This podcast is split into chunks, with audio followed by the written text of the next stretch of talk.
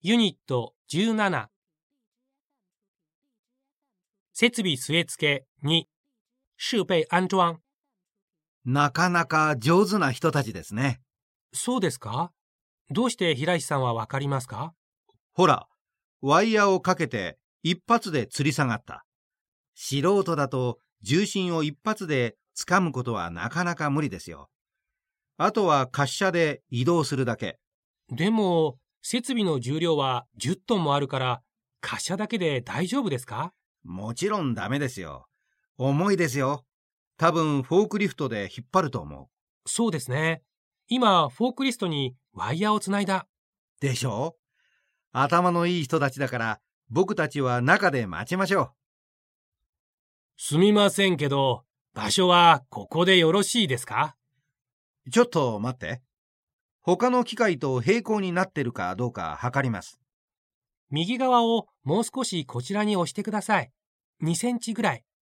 はい、OK です。ここでよろしいですね。はいはい。問題ありません。うるさいと思われてもしょうがないですけど、慎重に確認しなければなりません。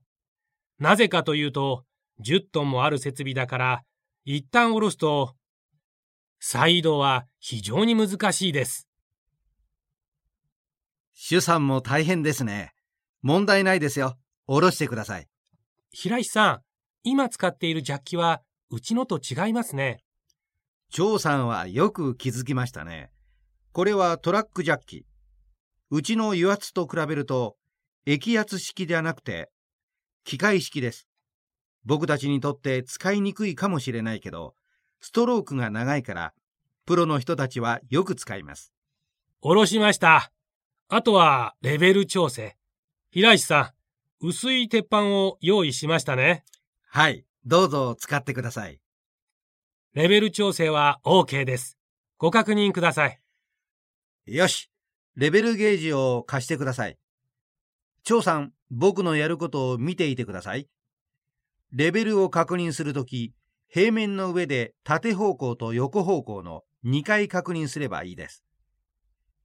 はい、僕は確認しました。張さんも確認してみて。気泡はゲージの真ん中にあればいいですね。確認しました。問題はありません。それでは、運搬作業はこれで終わります。